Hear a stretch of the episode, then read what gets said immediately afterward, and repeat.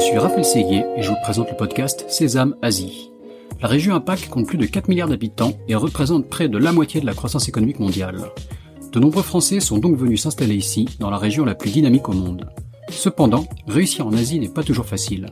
C'est pourquoi j'ai décidé de voyager de Hong Kong à Singapour en passant par Tokyo et Shanghai pour rencontrer ces Français qui ont réussi en Asie, percer leurs secrets et les partager avec vous. Si le podcast Sésame Asie vous plaît, n'oubliez pas de laisser 5 étoiles et un commentaire sur Apple Podcast, cela m'aide beaucoup. Je vous souhaite une bonne écoute. Bonjour Philippe. Bonjour Raphaël.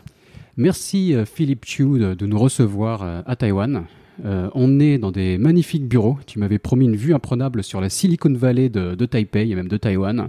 On est dans une sorte de soucoupe volante euh, au-dessus de vos bureaux au 11e étage avec une vue imprenable sur Nvidia, Foxconn, euh, BenQ, ben c'est ça? Voilà, et même l'aéroport euh, Songsan qu'on voit en contre-plongée d'en haut. Alors les, avions, les, les, avions volent pas trop, mais il faut avouer qu'on a une vue comme ça à quasi 360, degrés, quoi. Degrés ouais, une vraie soucoupe volante, quoi. Voilà, sur cette avenue qui s'appelle Rui Kwang Road.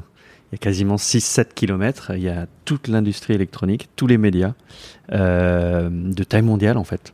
Euh, Lorsqu'on parle, le, le fabricant d'iPhone que tout le monde connaît est, est, à 50 mètres, juste au bout de la rue, là, en fait, mm -hmm. littéralement juste en face. Donc oui, c'est un, c'est un lieu euh, assez, assez particulier, qui est assez méconnu en fait de, euh, de la communauté internationale. Mmh. Euh, comme beaucoup de choses en fait, comme tout Taïwan que j'appelle le bijou d'Asie. Même moi à Taïwan, je, enfin je connais un petit peu Taïwan, hein, j'ai passé 2-3 ans au total, mais même moi je n'avais pas localisé qu'il y avait une telle concentration, donc je suis tout à fait d'accord. Je finis juste de t'introduire avant de te redonner la main. Euh, donc tu es le CTO et cofondeur de Unabiz qui est peut-être une des, une des plus belles réussites françaises en tech dans la, dans la, à, à Taïwan, c'est sûr, et voire même dans la région. Euh, tu es passé de 1, donc c'est-à-dire toi tout seul, à 55 employés euh, sur Taïwan. Vous êtes aussi présent à Singapour. Vous avez maintenant 67 personnes euh, en Asie. 67 au total, oui. Vous, êtes, vous avez démarré comme opérateur Sigfox. Donc Sigfox, c'est un, on peut dire une sorte d'opérateur mobile pour les objets connectés. tu vas nous expliquer un peu plus tout ça en détail. mais vous êtes bien plus que ça maintenant. Euh, vous êtes même un, vous présentez comme un service provider pour l'IoT, donc ces fameux objets connectés. Euh, mais vas-y, je te propose de te présenter brièvement et de nous dire qu'est-ce que c'est une abise. Merci Raphaël. Effectivement, donc je, suis Philippe. Euh, j'ai quitté la France il y a bientôt 5 ans avec un billet aller simple euh, Paris-Taipei pour fonder, euh, une abise dont je parlerai tout à l'heure. Euh, mais par rapport à mon parcours, je suis parisien jusqu'au bout des ongles, mm -hmm. euh, supporter du Paris Saint-Germain, qui a fait un super match hier soir, ah. d'ailleurs, euh, qui a éliminé la, probablement la plus belle équipe du monde. Mais c'est pas le sujet d'aujourd'hui. Ah, je suis pas au courant. le Bayern ou Le Bayern, c'est ah, ça. Ah, d'accord, ok. Voilà, J'ai regardé. Le, le Bayern. Ancien supporter du, du PSG. J'allais, j'allais au stade à l'époque de, de, Ronaldinho, etc. Voilà, comme quoi le, le être fan n'a pas de frontières. Euh, j'ai fait naturellement toutes mes études là, en, en, France euh, et je suis ici de, de l'Epitech, de, -hmm. donc une école très technique. L'informatique, euh, c'est voilà, ça beaucoup ouais. d'informatique, euh, très terrain, les, les, les, mains dans le cambouis, comme on dit. Et euh, je suis même sorti de la toute première promotion. -hmm. Donc c'était en 2004. Et dix ans après, donc en 2014, je suis le, je fais partie de la première promotion de l'exécutive MBA de, de cette même école, Epitech, avec 80% de profs d'HEC. Euh, donc un MBA assez intéressant parce que sans, sans côté technique, parce que c'est notre cœur de métier, donc tout le reste. Euh, très intéressant là-dessus. Après, côté expérience, j'ai un peu une carrière inversée. C'est-à-dire que souvent, euh, on commence dans des postes d'ingénieur classiques, exécutant, etc. Puis exécutif, enfin management, et puis on finit consultant en fin de carrière. Mm -hmm. Moi, j'ai fait à l'envers. J'ai commencé consultant. Et consultant dans, dans, dans ce qu'on appelle euh, euh, l'intelligence stratégique. -hmm. Donc, c'est, voilà, bon, tu pourras, tu pourras regarder sur Wikipédia à quoi ça correspond, mais grosso modo, il s'agissait d'aider euh, des grands groupes très stratégiques, défense, énergie, français, à, face à des problématiques très récentes, un peu -hmm. cutting edge sur, euh, sur les, les, grandes menaces internationales, les, les, les, nouvelles technos, les risques de piratage, etc. Et ça, on était vraiment dans, au début des années 2000. Mm -hmm. vraiment tout, tout, tout au début. Et, un peu comme l'école de guerre informatique qui s'est développée ces dernières années, qui, qui a été créée en fait après, bah, après que je rejoins, enfin que je suis entré dans ce secteur-là. Je les ai mhm. vus. là, ils étaient, je crois à l'époque, je vais pas faire de pub, mais Paris 7e. Mhm. ils étaient à 500 mètres de, des locaux de la société où je travaillais. Ouais. Voilà. Et puis après, la, partie consultant, c'était pas mal. J'ai fait beaucoup de. Ma spécialité, c'était sécurité de systèmes d'information. Mhm. À l'époque, on parlait pas de cybersécurité, on parlait juste de sécurité informatique. C'est un peu has-been désormais. On parle cybersécurité, c'est beaucoup plus hype. Mhm. Euh, mais on faisait déjà ça dans les années 2000, euh, donc avec des tests d'intrusion, euh, donc très hands-on, voilà, dans la lignée d'Epitech. suite à ça, j'ai rejoint le, le groupe, enfin j'ai eu quelques expériences entrepreneuriales, et puis j'ai rejoint le groupe Accor, en mhm. tant que euh, responsable sécurité de, du système d'information. Mhm. Ouais, donc Accor, forcément, donc les, hôtels que tout le monde connaît. On en a parlé sur le podcast avec euh, Jean-Baptiste de Splio euh, ah, et de leur situation en Chine, notamment sur le numérique, etc., qui avait été assez, compliqué, je crois. Et, ah, tout, tout, est un peu le, marché asiatique est un peu différent par rapport. Oui, à, la, Chine. on va pas, plus de la Chine. Le digital en Chine, ça, euh, donc euh, j'ai rejoint le groupe au moment de la scission euh, parce que le groupe il y avait aussi Accord Service à l'époque, donc les mhm. tickets restaurants, etc. Ouais, bien sûr. désormais Edenred. Et donc j'ai rejoint le groupe au moment de la scission des activités hôtelières et services. Voilà. Donc restructuration, etc. Et, et c'est là que j'ai mis les mains dans, dans, une, dans une activité qui qu'on appelle désormais le DX, la transformation digitale, Digital Transformation. Mhm euh, où, euh, alors que j'étais à la tête d'une direction euh, sécurité informatique, au final, ce, que, ce, que, ce que je me suis attelé à faire, ça m'a énormément plu, c'était de transformer un centre de coût dans un centre de profit. D'accord. De valoriser le travail de la sécurité, de, de vendre entre guillemets le service aux clients internes du groupe Accor, donc mhm. de l'intrapreneuriat. Mm. Euh, et du coup de, de, de, de passer euh, d'une entité qui, qui, qui, dépensait des millions d'euros par an en budget à euh, en fait un département qui générait en valeur 2-3 millions d'euros par an. D'accord. et c'était pour moi le, une, une expérience extrêmement intéressante parce que l'intrapreneuriat c'est pas simple. Bien sûr. comment ça marche? Que Le service existait déjà? Il n'était pas vendu? Donc comment comment s'est passé En fait, le service le service faisait même était très gros. Mhm. et, suite à la scission, euh, il y a eu euh, séparation des, des équipes, euh, donc certaines pour l'hôtellerie, certaines pour l'équipe service, quasiment une division par deux, mhm. et donc beaucoup de restructuration à ce moment-là, recentrage, qu'est-ce qu'on garde, qu'est-ce que qu'est-ce qu'on outsource, mm est-ce que et, et, dans quelle trajectoire on va inscrire la, la, croissance à venir ensuite du, du groupe? Accor, et, et donc notamment le développement des franchises. Mhm. Donc euh, Accor a, fait un virage à ce moment-là, euh, bon, qui a été commencé il y a longtemps, mais euh, une accélération. et, l'accueil de franchisés, c'est pas comme un groupe qu'on exploite soi-même, c'est-à-dire qu'il faut vendre ses services, il faut prouver sa valeur. D'accord. et, là, versus une informatique traditionnelle qui était ah voilà, vous rejoignez le groupe Accor, bah, c'est comme ça, et puis il faut payer tant. Et là, les franchisés qui disent ah bah non, moi euh, j'ai moins cher dans mon pays, euh, mon internet me coûte moins cher, mon service euh, d'achat de, de, tout ce qui est nourriture, accessoires, etc. Enfin, tout ce qu'il faut pour un hôtel, on travaille différemment, etc. Donc il y a, y a, du challenge, oui, bien sûr, il y a de la performance, etc. Et, et, du coup, travailler avec un franchisé, avec une offre de service euh, euh, elle est totalement à revoir en réalité. Donc c'est ce que. Il n'y a pas d'exclusivité quoi. Le, franchisé avait le choix d'utiliser vos services ou d'autres. Donc... Bah, en fait, ils avaient pas le ils avaient pas le choix ah, selon les contrats, mais euh, ils prennent le choix. Je veux dire, au bout d'un moment, il y a la réalité économique qui s'impose quoi. Voilà, tous les hôtels sont pas n'ont pas la même rentabilité. Enfin, on, est soumis aussi à ces contraintes là. Mhm. Expérience extrêmement intéressante parce que du coup, ça m'a mis ça m'a mis, euh, ça m'a mis le, le, le, ça m'a permis de goûter en fait à, à, à des décisions business, pas forcément techniques, mhm. euh, tout le temps, tout le temps technique, mais de, de chaque action, chaque décision, chaque choix, euh, dans quelle mesure ça pouvait contribuer à, au développement de l'offre de service euh, de Accor auprès de ses franchisés. D'accord. Et, et, avec le recul, maintenant que tu as cette casquette d'entrepreneur, est-ce que, donc à la base, tu n'étais, tu n'étais qu'employé? Est-ce que ça t'a donné le goût de l'entrepreneuriat, l'idée de, de, vouloir devenir bah, entrepreneur, ou même de développer des, des, skills, des compétences qui t'ont servi par la suite? Mais tu as une boule de cristal parce que euh, c'est. Tu m'avais donné de gros indices quand même. c'est à ce moment-là que j'ai passé mon executive MBA en fait. D'accord, ok. Ça m'a donné, ça m'a beaucoup frustré de de n'avoir qu'un profil technique, en fait très ingénieur, très ingénierie, et puis très très terre à terre en réalité. Et, et j'étais assez frustré d'avoir euh, soit une, une, une malcompréhension, soit, soit, une malcommunication avec les, les, autres départements qui étaient aussi responsables dans cette, euh, avec qui il fallait collaborer pour euh, cette, cette, offre de service, mhm. et, et, pour, dont certains n'en voyaient même pas l'utilité. Enfin, je veux dire, mhm. tout le monde a horreur du changement, ouais.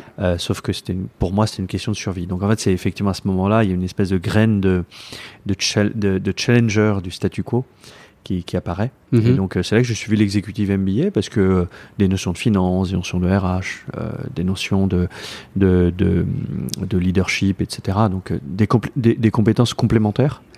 et, et, et, j'ai adoré. Ça, ça, ça, ça, a duré deux ans, mhm. tous les week-ends. Donc, une centaine de week-ends passés à, à, travailler en groupe on, a, eu pas mal de personnes sur le podcast comme ça qui, ont fait des MBA, qui ont complété leur, leur, formation. Je pense à un autre CCE. Tu fais partie des CCE de Taïwan. On a eu un CCE de, de, Chine du Sud, euh, Olivier de Sagan, euh, euh, qui, qui disait tous les tous les cinq ans, il se, voilà, il fallait qu'il se reforme, qu'il refasse un diplôme, etc. Quoi. Donc, sujet intéressant. Ouais, effectivement. D'ailleurs, je, je l'envisage un peu là récemment. D'accord. Euh, voilà, donc je, je, je, suis cet élément-là, et puis au final, euh, euh par la force des choses, euh, je me rends compte qu'il faut. Accor est une, une excellente entreprise française, avec une culture extrêmement forte, et du coup, il y a une certaine ancienneté dans le groupe. Donc là, je me suis rendu compte que pour prendre du grade, dans, dans et puis je, je, vais me faire, je vais me faire taper sur les doigts, mais bon, tant pis, c'était vrai à l'époque. Euh, il fallait quand même passer plus de 12, 13, 14 années dans le groupe pour passer à, à l'échelon au-dessus du mien en fait. Mm, mm, mm. Et, et, et, je ne me voyais pas euh, passer autant de temps dans une situation euh, un peu immobilier. Euh, un tu cherchais un accélérateur quoi. Voilà, j'avais besoin d'accélérer, donc je termine le MBA. Je, je, je, quitte le groupe mm-hmm. et, et, et, je me lance finalement dans l'enseignement supérieur. D'accord. Un secteur totalement différent, mais quand on parle de transformation digitale, ce qu'il faut, c'est des compétences et surtout une, une, une certaine une certaine empathie, altruisme pour le, pour le, pour le business qu'on qu'on approche. Donc c'est là que mhm. je rejoins le groupe euh, Ionis. D'accord. Donc toujours en France. Euh, toujours en France. On n'est pas encore sur la partie Asie du podcast. Pas encore, pas encore. Mais euh, oui, je parle beaucoup, donc il va falloir Raphaël. Non, non, non. il, faut aussi, il, va, falloir, il va falloir aussi qu'on redéfinisse un peu plus qu'est-ce que c'est qu'une abise et les. Parce qu'on a parlé d'objets connectés de Sigfox, on a fait plein de. Mais les, gens, il y a des gens qui nous écoutent ne savent pas encore de quoi il s'agit. Tout à fait. Mais on va y arriver. On y arrive. Voilà, il faut parler, je pense, de transformation digitale d'abord. Ouais, c'est vraiment le, le, cœur du sujet. Tu as, tout à fait raison. Euh, et donc dans l'enseignement supérieur, finalement, c'est probablement un des pires secteurs. Hein, euh, où, le mot changement est un gros mot quasiment. Mhm. Euh, un gros mot pour les parents parce que euh, dans l'enseignement supérieur privé, c'est pas un secret, les parents payent et s'attendent en fait à un service auprès de leurs enfants.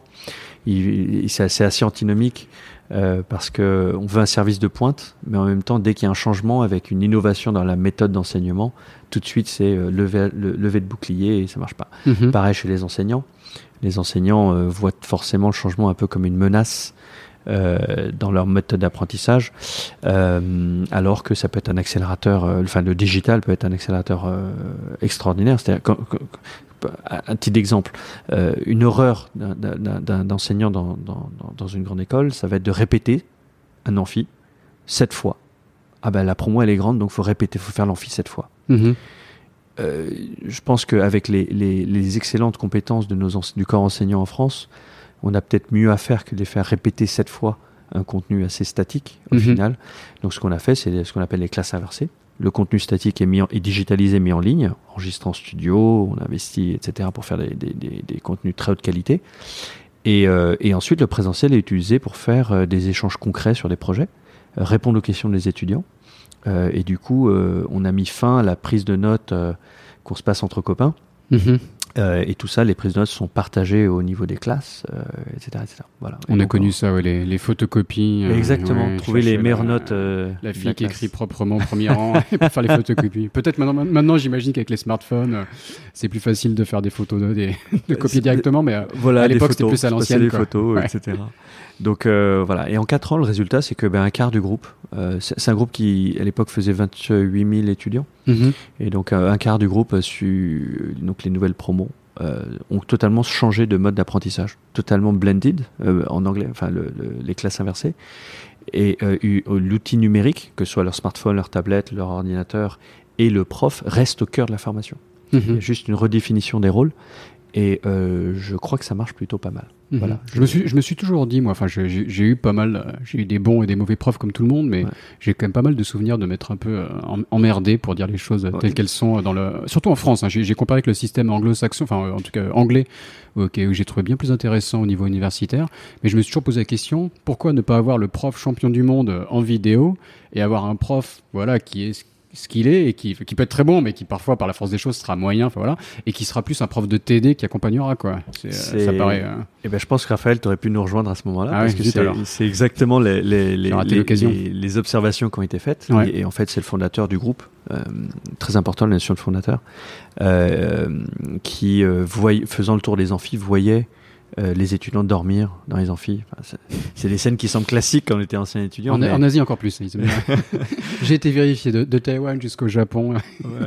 La position de l'étudiant, la, tête dans les bras qui dort assez qui fait semblant euh, ou qui dort les yeux ouverts, des choses comme ça. C'est talent assez, assez extraordinaire. Voilà. euh, et qui en fait voyait euh, tous ces investissements réalisés pour finalement rien, parce que c'est une espèce de déception. C'est une, une, espèce de déception quand quand, euh, quand on investit des millions et que les étudiants finissent par dormir sur une paillasse. Mhm. Euh, donc, euh, donc voilà, c'est une, une, motivation très noble.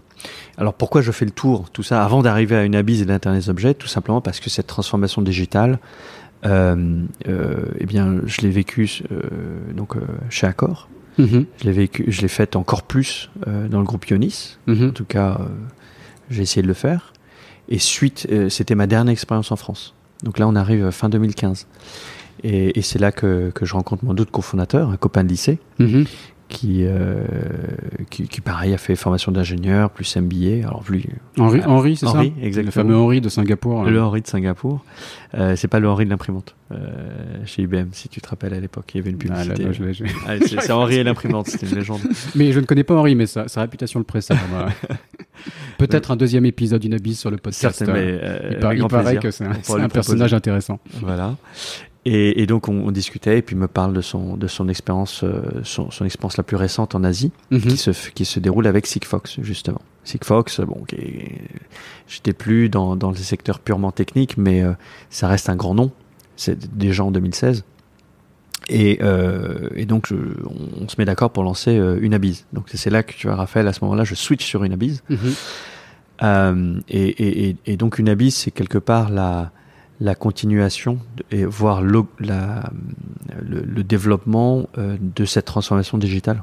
Mhm. C'est-à-dire que, que ce soit l'éducation supérieure, que ce soit l'hôtellerie, euh, il y a énormément d'industries aujourd'hui, euh, encore aujourd'hui, en 2021, où, qui disposent d'actifs Mhm. Donc euh, ça peut être des, en France on peut parler de Linky, enfin les compteurs euh, à gaz, à eau, euh, où il faut encore faire la relève des compteurs. On est en 2021, certains envoient des fusées sur la Lune et reviennent intacts, sauf que nous on, on est encore obligé de d'ouvrir la porte pour faire des relèves de compteurs. Mhm. c'est un exemple. Donc la problématique c'est comment récupérer l'information de ces compteurs de manière euh, digitale et même à, distance non, non, filaire quoi de, que ce soit quelque part c'est de donner une une, une voix euh, à cet objet un objet qui est a priori inerte mhm. euh, il a besoin d'une action humaine pour pour récupérer une information la data la fameuse data de, mhm. de, ces de ces actifs et, et, et, en fait elles sont rarement connectées à un réseau donc il faut toujours envoyer quelqu'un mhm. dans la maison euh, retrouver, etc. Et ça, pour les, pour les actifs qui sont immobiles, on s'en sort à peu près. On sait à peu près où sont les, les, les, compteurs. On n'a jamais vu un compteur se balader dans la rue. En revanche, il y a beaucoup d'actifs qui sont mobiles. Des actifs qui sont, euh, on peut dire, dans la nature, euh, dans les, qui se déplacent dans les villes. Parlons des poubelles, parlons des containers industriels. Euh, parlons euh, là récemment, on a, on, a, on, a, eu un très beau dossier, euh, toujours en cours d'ailleurs, sur les fûts à bière. Mm-hmm. Euh, à un moment où on, parle certes de réchauffement climatique et puis avant ça de pollution, euh, il suffit d'aller voir certaines plages, certaines décharges, c'est monstrueux. Euh, tout n'est pas que des déchets, il y a des choses qui sont, qui sont abandonnées. Et en fait, notre, notre leitmotiv, il va être de dire toutes ces sociétés qui gèrent des actifs, de, leur, euh, de la création de cet actif jusqu'à leur maintenance et la fin de vie, mhm. euh, pour beaucoup, ces actifs sont non connectés. Sont des actifs un, peu, un, peu, un peu idiots. C'est un objet vous, Vous connectez des objets qui ne sont pas encore connectés quelque part. Dans l'IoT, il y a déjà toutes les petites devices qu'on a à la maison. Mais alors, typiquement, ça va se connecter à notre Wi-Fi, etc. Mais après, du compteur jusqu'au fût à bière, on va être sur des, des objets voilà, qui existent, par même, parfois même qui circulent dans la, dans la nature, comme le fût à bière qui, lui, n'est pas est mobile, quoi, mais qui ne sont pas encore connectés. Et vous, il y a vraiment des use cases où des entreprises viennent vous voir et vous disent Mon fût à bière, prenons l'exemple du fût à bière, c'est concret, pour, parce que c'est pas forcément évident non plus. Pourquoi un flux sujet intéressant. pourquoi un flux à bière doit être connecté? Parce que c'est pour le suivre. Est-ce qu'il va nous remonter de la donnée euh, intéressante? Enfin, quelle est la logique, par exemple? Le, le, le, alors, je ne pourrais pas forcément donner trop de chiffres euh, sur le sujet, mais sur, le concept, je pense que les gens comprendront. Euh, le fût à bière, comme beaucoup d'actifs, sont des, sont des actifs qui sont euh, souvent loués parce qu'ils coûtent un certain prix. Mm-hmm. Et en fait, lorsqu'on est un, un, brasseur, enfin, j'ai plus un brewery, comment on dit en français, un, un, brasseur, brasseur exactement, un brasseur indépendant, mm-hmm. on n'a pas forcément suffisamment de capitaux pour s'acheter toute une flotte de fûts euh, de fûts à bière parce que c'est pas juste d'avoir le fût, il faut le livrer, mhm. il faut pouvoir le récupérer, euh, le nettoyer, l'entretenir, etc., euh, etc. Donc en fait, il y a des, y a tout un marché qui consiste à, des sociétés qui vont acheter des fûts en bière en masse et les louer à, l'usage ou au temps à, des, à différents brasseurs comme ça pour qu'ils mhm pour, euh, pour qu'ils puissent mettre leur bière directement comme ça. Et puis bon, bah, ça évite de payer le, le, le, le prix du fût en fait. Donc mhm. euh, c'est un peu comme nos appartements. On n'est pas obligé de tous être propriétaire. Euh, on peut juste louer un appartement pour un, pour un moment donné, etc. Donc ils le font. Et le, problème, c'est que ces, ces fûts sont étant inertes, eh bien, se perdent. bizarrement, on en achète, on va en acheter une centaine. Et puis au bout d'un moment, euh, dans, dans, le cycle comme ça, de l'allocation, je le passe à la brasserie, la brasserie au bar, la récupération par le, par le loueur. Mhm. Et euh, au bout d'une année, on se rend compte bah, qu'on en perd 20%. D'accord. Bah, J'en ai commandé 100, euh, je comprends pas, je fais l'inventaire. Voilà, il en reste 80. Du coup, ils ont quand même besoin de, maintenir l'activité à flot, donc ils vont en racheter une vingtaine. Mhm. Mais alors que c'est un, un, pour, pour le même niveau d'activité. Mhm. Donc il y a une espèce de, de trous sans fin euh, en termes d'investissement dans, dans, ces actifs.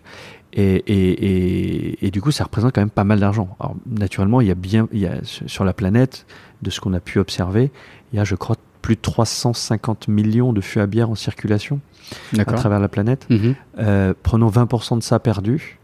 Euh, sachant qu'un fût à bière, ça, ça, pèse euh, quelques kilos, c'est quand même pas mal d'acier. Où est-ce qu'il passe Exactement. À bière. Où est-ce qu'il passe Alors, il y, a des grands spécialistes, je pense, du barbecue, le, euh, le demi-tonneau, ou alors des aimants de décoration. J'en sais rien, ou si on sont juste abandonnés. J'ai pas de, de statistiques là-dessus. Mm-hmm. ce que je sais, c'est que il y, y, a une espèce de d'achat permanent annuel de ces, de ces, de ces flottes de, de, Et, de, et le gâchis, quelque part, c'est aussi, euh, d'un point de vue écologique, quelque part. Euh, c'est une catastrophe. Et mm. en fait, euh, c'est un problème qui est admis. Mm-hmm. Et ça ne touche pas que les fûts à bière. J'ai pris cet exemple-là. Mm-hmm. On peut parler des palettes. Alors, il y a les palettes en bois. Avec de la chance, les palettes se recyclent, etc. Mais quid du clou et des agrafes qu'il y a sur ce genre d'équipement? Mm-hmm. On va parler des, des, des, containers industriels, des espaces de, de, de, de poubelles. Euh, euh, et autres, euh, sont des éléments qui se baladent et qui disparaissent. Quoi. même, il y a même un exemple plus plus critique. On, a tous connu la vague des, vélos en free floating. Mhm. Donc les, les O-Bike, Mobike. Et surtout en Chine où ça a été particulièrement dément. Quoi. Des, des je, je, je, pèse, je, pèse, mes mots. Quoi, voilà. C'était les trottoirs étaient jonchés de vélos, les, les allées de souterraines du métro. Enfin, quand je dis dément, c'était dément moment. Exactement. Et, et ça, on a eu des images avec des tas, des décharges de vélos aussi. Il y avait des images prises par drone avec des, je sais pas, des, centaines de milliers de vélos. Quoi. Exactement. Donc, euh, quand on parle de gâchis, euh, je, je, sais pas, je pense que c'est une bonne illustration euh, mm. parce qu'on parle de tout le caoutchouc, du métal qu'il y a autour, et puis même de, de l'horreur que c'est. Je veux dire, c'est à l'heure où on est censé être responsable par rapport à, à, à notre développement. Enfin, je, je, prends le drapeau de l'humanité, mais euh, il faut qu'on consomme euh, responsablement. C'est une aberration phénoménale. Mm-hmm. Mais c'en est qu'une. Il y en a énormément d'autres, et, et, et c'est même pas forcément un acte de mauvaise volonté de ces industriels. C'est juste que ça a toujours été comme ça. Mhm. Mais avec la, la, surconsommation, la globalisation des, des transports et des, personnes, de l'information, eh bien, ces use cases qui étaient un peu du gâchis local deviennent du gâchis mondial quasiment. Mhm. Euh, même à Taïwan, où la population est extrêmement euh, heureuse, etc., on a trouvé des milliers de vélos dans la rivière parce qu'ils étaient juste mal garés, etc. Donc, même des, on peut dire oui, c'est la population qui va pas, etc. Non, non, non, non. Même les plus sages, euh, on est à Singapour et Taïwan, qui sont les certainement deux pays où euh, les gens sont le plus heureux et puis les, dans les statistiques euh, sont, sont des pays qui sont extrêmement sécurisés, mhm. safe. Il y a ce genre de comportement. Et, quelle était l'erreur pour revenir au sujet? Bah, Ce sont des vélos qui ne sont pas connectés. Alors oui, il y avait le QR code, etc. Mais euh, ils, étaient, euh, ces, acteurs étaient incapables d'avoir sur un panneau de contrôle la localisation de tous ces vélos pour pouvoir mhm. envoyer des gens, les remettre aux bons mhm. endroits, etc. À contrario de ce qu'il peut y avoir sur les scooters, les, les petites trottinettes électriques, etc. Exactement. Il, y a, il y a, le, je crois qu'en France c'est CityShare. Ici il y a euh, GoShare de Gogoro. Il y a Wimo euh, aussi. C'est des modèles qui fonctionnent extrêmement bien. Les, vélos sont connectés, mhm. euh, enfin les vélos, les, scooters électriques sont connectés. Euh, ça permet non seulement aux locataires de savoir à, tout moment où est-ce qu'ils sont, de pouvoir changer. Il y, a, une transparence dans la gestion de ces, de ces actifs en ville. Et il n'y a aucun problème d'urbanisme avec, en fait, en mmh. réalité. Et c'est des, des, cas de figure qui reviennent souvent. Hein. Ça me fait penser à, une autre personne qui est passée sur le podcast, Fabien de, de Mon Bento, euh, entreprise française qui fait des, des, bento box, et qui est sur une initiative pour euh, faire éviter le jetable, justement. En, Asie, on connaît bien ça, et avec la révolution du, enfin, le, le, tout ce qui est Deliveroo, Uber Eats, qui s'est développé encore plus pendant le Covid, il y a un gâchis dans, dans tout ce qui est vente à emporter de nourriture. Et donc, Fabien pousse cette initiative pour euh, remplacer ces boîtes jetables par des boîtes réutilisables. Pour, euh, voilà, tu vas au restaurant, il y a tout un système avec une application où tu fais, tu mets en, comme il y a des fûts à bière qui circulent, par des bento box qui circulent et éventuellement une traçabilité. Donc après, mais après c'est intéressant de voir sur ce type d'objet qui lui doit être cheap, etc. Où il peut y avoir un besoin de traçabilité, mais avoir c'est des solutions comme ce que vous proposez. Peut-être que financièrement c'est pas jouable ou. Euh, Exactement, c'est le. C'est du cas par cas quoi. Bah, c'est du cas par cas et enfin j'ai pris un peu de temps là pour expliquer le, le, le besoin de, de, de, transformation, mais ne serait-ce que par responsabilité. Mm-hmm. Mais il y a aussi euh, le critère économique que tu, que tu soulèves. Euh, le besoin, tout le monde en est relativement conscient. Il mm-hmm. faut essayer de, de traquer ces, assets, à minima savoir où ils sont. Je parle même pas de choses très évoluées, qu'il y a de la détérioration ou quoi que ce soit, mais euh, juste l'élément, l'information de base, de savoir où sont les éléments. Mm-hmm. Euh, les actifs. Et, Où ils sont, et après vous permettez plein d'autres choses. vous permettez, enfin là je parlais de nourriture, donc on peut imaginer traçabilité de la température, ce genre de choses. Quoi. Exactement. Euh, ce sont des, des, des, choses que l'on fait. Parce que sur le fût à bière, t'as pas développé encore, mais il y a plein de fonctionnalités. J'ai lu que ça pouvait détecter les mouvements pour voir s'il était lavé, c'est ça S'il euh, était lavé, s'il était rempli. Alors ça veut dire stocké dans de bonnes conditions. C'est du, machine learning ou comment on fait pour savoir qu'un fût à bière était lavé par rapport au mouvement C'est quand même assez. Il y, a, y a deux choses. Il y a de l'intelligence dans l'objet lui-même, ouais. euh, pour euh, notamment filtrer les mauvais signaux, etc. Les, les, on peut toujours avoir une mauvaise, mauvaise intuition. Je sens que je suis en train d'être lavé, mais en fait, c'est pas forcément vrai. Et c'est combiné avec de l'intelligence sur le, sur le fameux cloud, le fameux nuage. D'accord. Euh, comme les données remontent, euh, les, les, les, données de ces capteurs remontent, elles sont ensuite euh, analysées, certaines en temps réel, certaines en post-mortem, pour optimiser soit la logistique de collecte, soit euh, les messages d'alerte auprès de, de, de certains euh, bars, hôtels ou brasseries pour leur dire votre, vos conditions de stockage sont pas bonnes. D'accord. Ouais. C'est un, un, élément qui est important parce que je ne vais pas dire que les gens ont de mauvaises intentions, mais euh, on fait pas attention. Il y a beaucoup de, de, de, de, de travail en alternance dans ces, dans ces secteurs, des temporaires, et, et, et, un fût qui traîne un peu au soleil ça arrive quoi. Mhm. Et, on peut imaginer un détecteur de chute par exemple. Alors, je sais pas si sur le feu à bière ça fait sens, mais ça s'imagine que c'est possible. Détecter que tel objet a subi une chute et peut-être endommagé, aller le vérifier. Enfin, les possibilités sont infinies. Quoi. voilà, exactement. Les possibilités sont infinies et c'est pour ça qu'on s'est installé à Taïwan en réalité, mhm. euh, que la que, que, que l'essentiel du développement se fait ici euh, pour, euh, on, pour, pour, le savoir-faire qui a été constitué euh, lors des dernières années, décennies même, plus, plus sur l'électronique. On a tous eu un jouet made in Taiwan. Mhm. c'est mon premier souvenir de Taïwan. Quand je me souvenir comment j'ai connu Taïwan, je revois un petit jouet en plastique où c'était inscrit Made in Taiwan en dessous. Exactement. Il y a, dans, notre sens, dans notre choix d'implémentation, beaucoup nous ont demandé mais pourquoi vous n'êtes pas allé en Chine, etc. Je, sans entrer dans des débats politiques et, trop philosophiques, euh, Taïwan a quand même une image, de, enfin un positionnement euh, sur prix-qualité qui est excellent. Mhm. Euh, on a tous connu un, jouet made in Taiwan, mais, qui mais, mais, mais, qui est, à qui est associé aussi un certain niveau de qualité. Voilà. Mhm. et, de sécurité. C'est aussi un pays où la, la, la, la, propriété intellectuelle est extrême et, de rigueur. sinon, encore une fois, je le disais en introduction, Apple ne ferait pas ses iPhones euh, ne confierait pas la fabrication de ses iPhones à une entreprise taïwanaise. Mhm. Euh, par fameux Foxconn. Euh, le fameux Foxconn, qui, est en face. qui est en face et, qui est aussi installé en Chine, comme on le sait bien, avec des énormes usines, mais, mais ça reste une entreprise taïwanaise, exact. Voilà, mais avec un, savoir-faire particulier pour protéger justement ces, savoir-faire. Et, donc, s'installer ici, c'est non seulement garantir une certaine qualité, mais surtout tenter d'apporter le juste prix le mhm. juste coût en fait dans cette démarche là euh, le coût c'est beaucoup de choses c'est la combinaison la, combinaison des talents les ressources humaines euh, les équipes d'ingénierie de design de production etc euh, mais qui sont pléthores ici il n'y a aucun problème pour recruter des ingénieurs dits STEM, donc tout ce qui est sciences, des ingénieurs électroniques, mécaniques, designers industriels, etc. Entre guillemets, ça court les rues. Mhm. Il n'y a absolument pas de pénurie comme il peut y avoir, euh, euh, moi je le sais, dans, mon expérience d'éducation supérieure, euh, tous les étudiants étaient déjà bookés avant même la sortie d'école, donc il y, a vraiment un manque de compétences mhm. dans, dans, dans, entre guillemets, le vieux continent, comme on, comme on l'appelait. comme on l'appelait nous à l'époque, en France, mais pas qu'en France. Hein. ici, du fait de cette cette historique et cette, ce foisonnement en fait dans, dans, dans, dans, l'industrie électronique, mhm. eh bien, euh, les talents sont disponibles à, à, des, et du coup, il y a une compétition, une certaine compétition. Euh, qui joue euh, en faveur ou des faveurs à voir, mais pour l'instant c'est plutôt en faveur, euh, avec des coûts de production et de, de conception qui sont bien inférieurs. Mhm. inférieurs pas seulement à cause du salaire, mais aussi parce que tout tourne plus vite. pourquoi est-ce qu'on s'est mis sur cette Silicon Valley?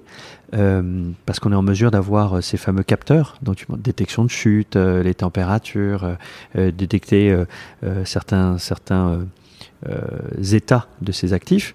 tous les fabricants de composants là, ils sont dans cette rue. Mhm. Ils sont dans cette, euh, cette avenue, c'est pas vraiment une rue, mais dans cette avenue, et on peut tout obtenir euh, dans, la, dans le plus rapide des cas. J'ai eu certains fournisseurs nous demandaient, mais vous êtes euh, coup de fil le matin, et l'après-midi, ils font, mais vous êtes là, en fait, cet après-midi, et puis ils viennent avec des, des échantillons de sensors qui peuvent être tout de suite mis sur une carte électronique et testés et validés dans la foulée. Ce, qui, mhm. ce, qui, donne des délais en fait de, qui, ce qui raccourcisse énormément les délais de conception. Et, et nos clients sont, sont, super heureux parce qu'ils voient que ce qu'on appelle un, des itérations, donc en fait plusieurs versions d'un objet, euh, on tourne 4 à 5 fois plus vite. Euh, ouais, j'imagine. Pour donner un exemple concret, euh, il y, a Compal, je crois, qui est à quelques centaines de mètres d'ici, qui est un gros acteur un peu à la Foxconn.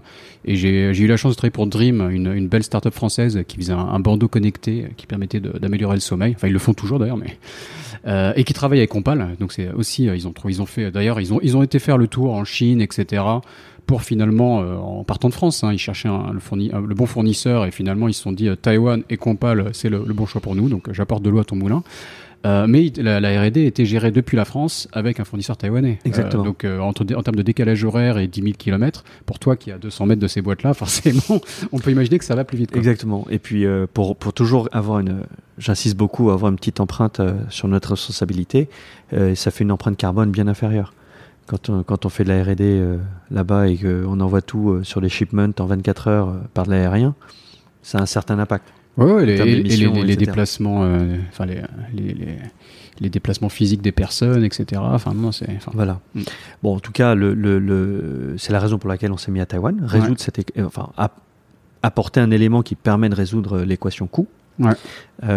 et, et, surtout, notre philosophie, elle est de dire que euh, euh, notre but n'est pas d'aider les sociétés à faire des essais. Souvent, l'IoT, l'Internet des objets, a, été est touché par un grand fléau qui est le fléau des essais. Mhm.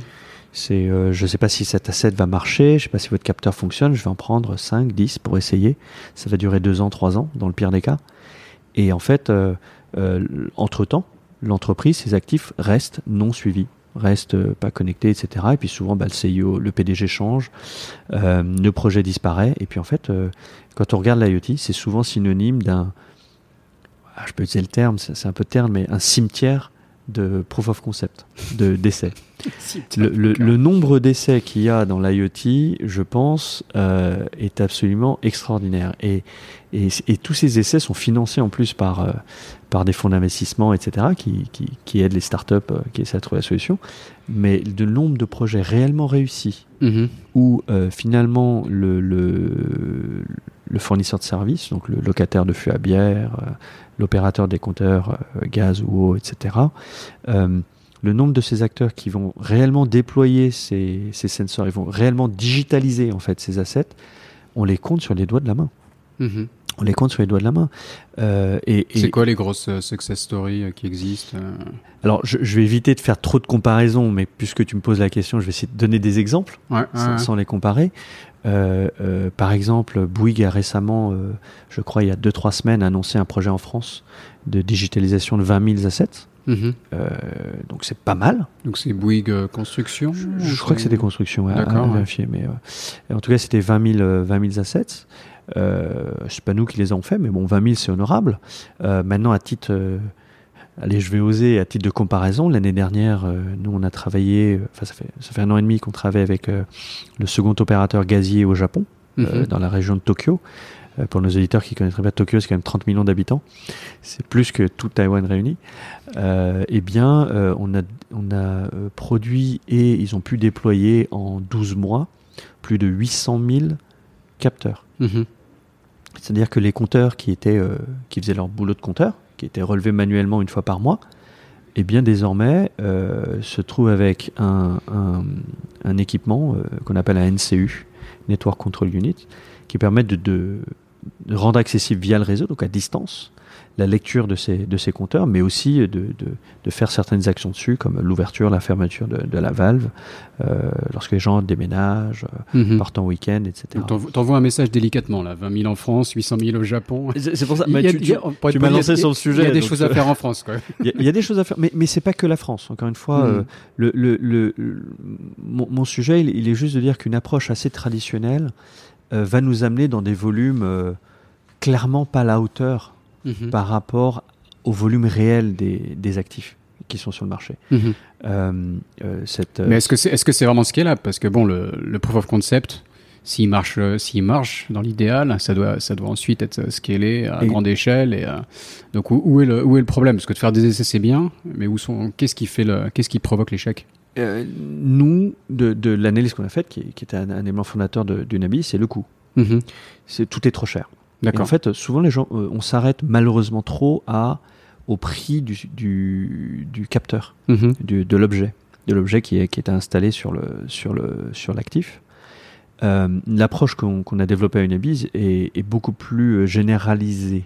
C'est-à-dire que certes, il y a le coût du capteur, mais pas forcément. Mhm. Euh, pas, que le, pas que le capteur. Il y a euh, le temps qu'il faut pour installer ce capteur. Quand tu dis capteur, c'est capteur, mais l'objet de euh, transmission, le, voilà, l'objet sur, qui est installé. Quoi, exactement.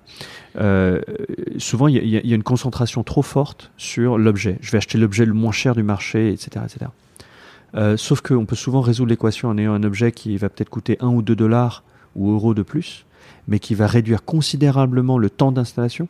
Parce que le temps d'installation, c'est quoi? Le temps d'installation, c'est de l'essence.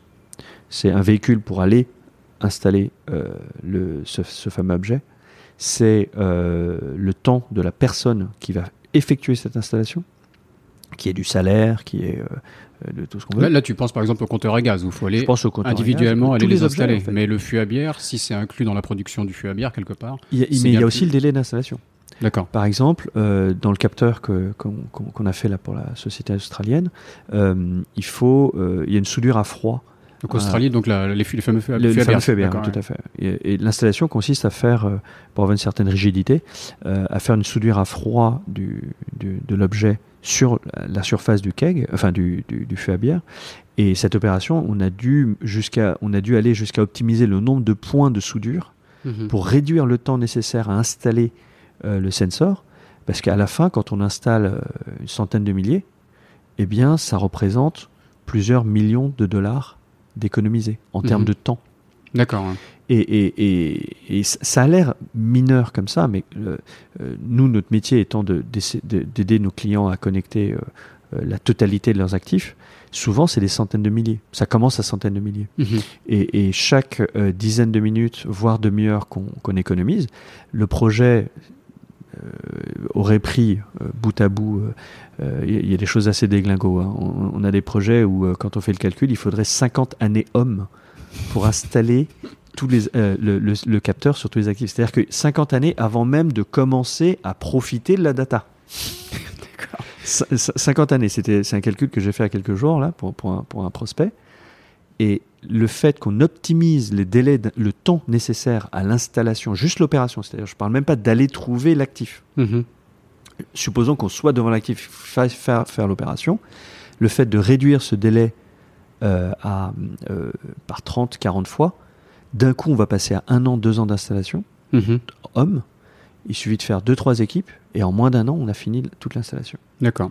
Parce que donc toi, enfin là, tu penses donc à l'installation des capteurs, et ensuite on parle en général d'un réseau qui est déjà, déjà installé. Parce que donc il y, a différents réseaux, donc il y a Sigfox, il y a, un autre concurrent français qui s'appelle LoRa, c'est ça? Euh, Il y a LoRa aussi. Il y a aussi d'autres euh, solutions. NB-IoT, euh, catégorie M1, etc. Mais c'est du jargon un peu technique pour dire que c'est plutôt une, une, catégorie qui est apparue dans les dans les années récentes, mhm.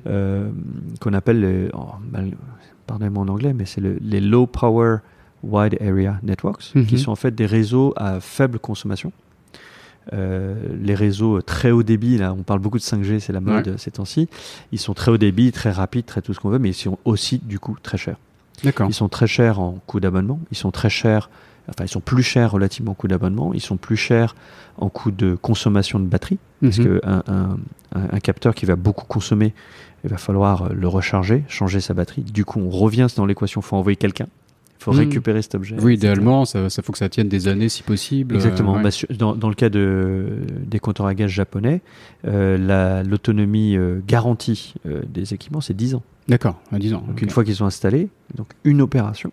Garantie, quoi, c'est vraiment d'accord. Oui, bon, le, le, naturellement, l'équipement fait plus, mais on, on hmm. se. Ah, mais on est sur des durées impressionnantes, quoi, de, un petit appareil comme ça qui va, qui va avec une pile qui va émettre de l'information, etc., et qui va tenir une dizaine d'années. Quoi. C'est, euh, Exactement. Et, et, donc, on parle de réseaux installés avec des antennes. Quoi. Donc, comme tu le dis, il y a, le, il y a les réseaux cellulaires qu'on utilise pour nos téléphones, mais euh, ces entreprises de, comme Sigfox ont installé, dans, donc même à, même à Taïwan ici, Sigfox est venu installer des antennes ou c'est, vous, qui l'avez, c'est vous qui l'avez fait en tant qu'opérateur? c'est nous. D'accord. Le, le, le, choix de, de Sigfox, c'est parce que c'est certainement la technologie la plus extrême dans cette catégorie de, de technologie euh, de transmission. Extrême dans le sens où, euh, dans le sens économie de batterie mhm. et euh, coût d'exploitation du réseau. Euh, à Taïwan, on est en mesure d'offrir un abonnement mensuel par, euh, par objet. Je fais un peu de réclame, désolé Raphaël. Je t'en prie. Mais, mais sur Taïwan, pour ça. sur Taïwan, on peut communiquer sur, sur le, le réseau Sigfox pour 15 cents, si mes calculs sont bons. Non, 10 cents. 10 mhm. cents de dollars, de dollars d'accord. par mois. On peut connecter un par, objet. Par device, en gros. Par device. Un, ordre de grandeur. C'est ça. On, est, on est 20 fois moins cher que les fameux 2 euros de free. L'offre free euh, à 2 euros qui avait fait quand même beaucoup de bruit. Je sais pas si on peut comparer. Donc je suis client, c'est pas mal quand on expatrie l'offre à 2 euros, hein, qu'on peut, réactiver quand on veut. Exactement. Mais, euh, et donc il y a combien d'antennes à Taïwan par exemple euh ah, c'est, on, on est. Un ordre de grandeur, hein, je sais pas, parce que je, moi j'ai aucune idée. Ah, on est de l'ordre de la centaine. Une centaine d'antennes, entre, 100, entre 100 et 500 antennes. Donc, comme c'est bas, comme c'est, enfin, enfin, basse information, comment tu dis, euh, le low bandwidth Donc, c'est du, c'est du très low power. donc, moins d'antennes, une, une densité d'antenne qui est bien plus faible que ce qu'on connaît euh, sur ça. les réseaux téléphoniques. C'est, une techno française, la radio, on sait, on sait, très bien faire en France, hein. il, y a, un mhm. fort développement militaire là-dessus. Euh, et le, donc Sigfox a été euh, euh, à des performances très fortes d'un point de vue euh, distance de transmission, ce qui permet d'installer moins d'antennes. Mhm. une antenne 4G, ça va être tous les 500 mètres pour avoir un bon signal. la 5G, c'est pire. on voit tous les youtubeurs qui testent. Mm. Peut-être Raphaël, tu vas tester un peu la 5G, mais on va être de l'ordre de la centaine de mètres pour mm. vraiment profiter de, la performance de la 5G. Dès qu'on s'éloigne, on revient à des débits 4G, 3G. Euh, Sigfox, c'est le contraire. On va avoir une distance extrêmement longue, mm-hmm. mais une taille de données extrêmement réduite. Euh, pour, pour, être très clair, pour, les, pour, ceux qui nous écoutent, euh, qui sont un peu techniques, on parle de, de 12 octets par message. 12 octets, euh, on va dire que c'est un million de fois plus petit qu'une qu'une bonne chanson sur sur les.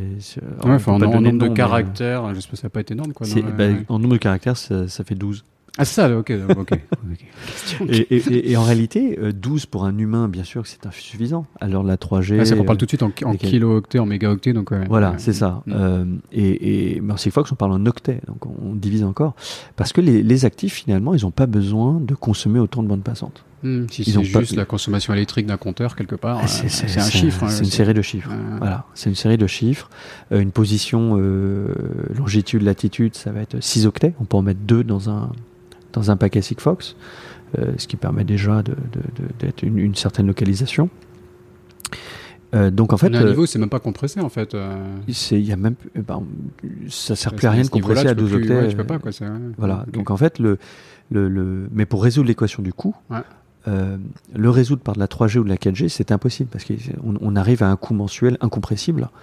Euh, et, ça, pour les clients, c'est un, c'est pour ça que l'IoT fonctionne pas. On a, on a parlé mm. beaucoup de, de, de des essais, mais c'est parce qu'au final, euh, moi j'ai 99,9% des prospects qui viennent nous voir, pas parce qu'ils ne savent pas faire. Les capteurs existent, mm-hmm. les objets existent. Euh, ça fait un peu de la réclame, mais le site chinois, on peut acheter énormément d'objets électroniques pour vraiment vraiment pas cher.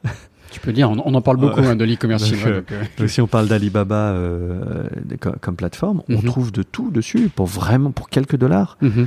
Mais, mais le, le, le, le, sujet, il est que souvent la forme va pas va pas coller, donc le, temps d'installation va pas être bon, ou ils vont utiliser la 3G 4G classique, donc la batterie va se vider trop vite. Il y a toujours minimum 1, 2, 3, voire plus d'une dizaine de critères qui sont pas au point et au final, euh, les projets meurent parce que euh, les dirigeants des entreprises voient euh, un objet IoT comme ça, et puis ils disent non mais ça c'est pas fait pour moi, enfin ça, ça colle pas, c'est trop loin installé, mhm. les données sont pas sont pas ce que j'ai besoin, la batterie il faut la changer tout le temps.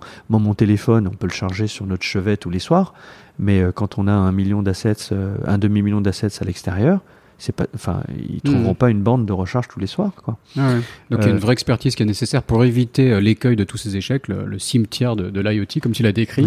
Et c'est là où votre expertise euh, vient, vient aider ces entreprises, quoi. C'est cette expertise de, conception d'objets à très basse consommation. Mhm. on est sur des minimums de, sur les plus, les dossiers les plus courts qu'on a, c'est 3 ans d'autonomie.